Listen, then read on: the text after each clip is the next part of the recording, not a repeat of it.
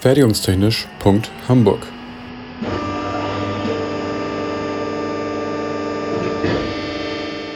Ein Podcast rund um die Produktion.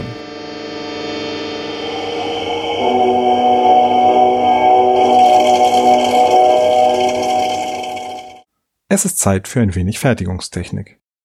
Diesmal möchte ich wieder einen Themenwunsch aus der Studierendenschaft erfüllen. Zuschnittsermittlung beim Tiefziehen. In den Episoden 1 und 30 habe ich die Grundlagen des Tiefziehens erklärt. Wer da noch Nachholbedarf hat, hier kurz pausieren, nachhören und wieder dazukommen. Ich hatte in der ersten Folge schon kurz angesprochen, dass beim Tiefziehen ja die Volumenkonstanz der Umformtechnik gilt. Wenn dann noch normgerecht die Blechdicke konstant bleibt, landen wir bei einer Flächenkonstanz. Das flache Blech muss also die gleiche Oberfläche haben wie die Oberfläche des Napfes. Fertig. Naja. Schauen wir uns einmal den allereinfachsten Fall an. Ein kreisrunder Napf ohne Flansch. Dieser besteht aus einer Bodenfläche, ein Kreis, und der Mantelfläche, Umfang mal Höhe. Den Bodenradius vernachlässigen wir zunächst. Diese Flächen müssen also identisch zu der Ausgangskreisfläche sein. Setzt man also beide Formeln gleich, kommt man zu folgender Berechnung. Der Rondendurchmesser ist gleich der Wurzel aus der Summe von Napfdurchmesser zum Quadrat plus 4 mal Napfdurchmesser mal Napfhöhe. Ich hoffe, ich verlinke einen Formelzettel in den Shownotes. Für einen kreisförmigen Napf mit Flansch gibt es auch noch solch eine Lösung.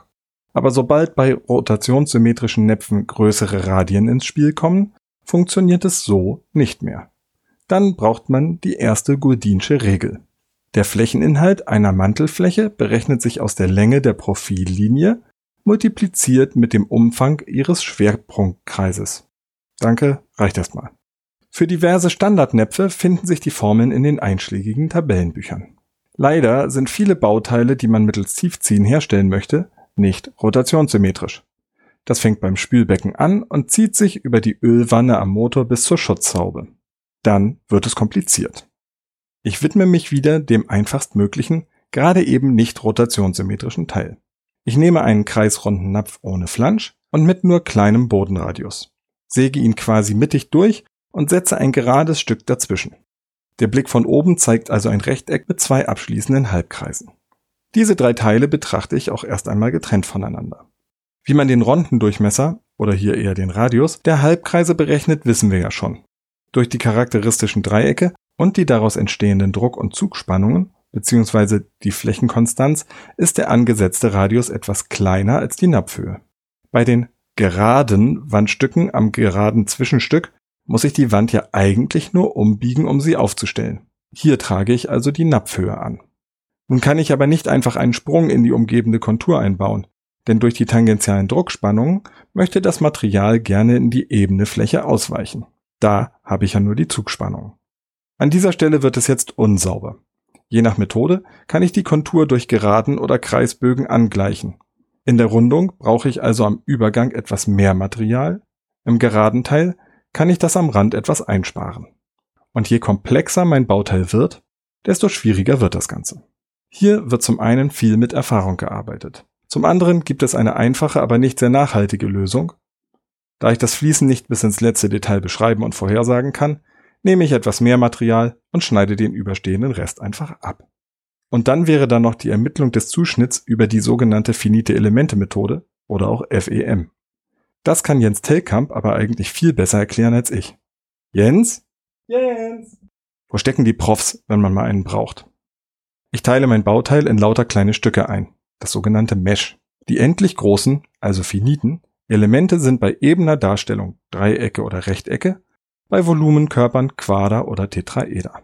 Dadurch bekomme ich über das zu beobachtende Verhalten, Spannungen, Bewegungen, Kräfte, Wärmeenergieflüsse Gleichungssysteme, die der Computer dann wiederum mit entsprechendem Aufwand lösen kann.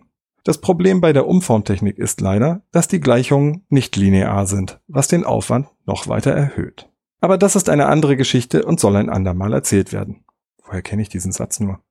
Ich fasse kurz zusammen.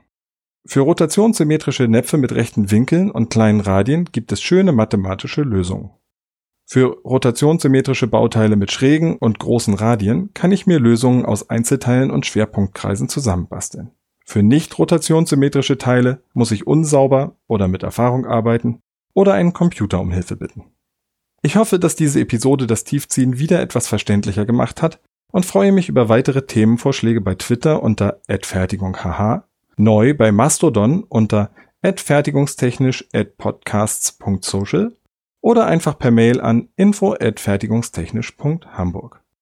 Ach so, und nebenbei, die Gurdinschen Regeln waren schon in der Antike bekannt und wurden unter anderem von Pappos von Alexandria beschrieben.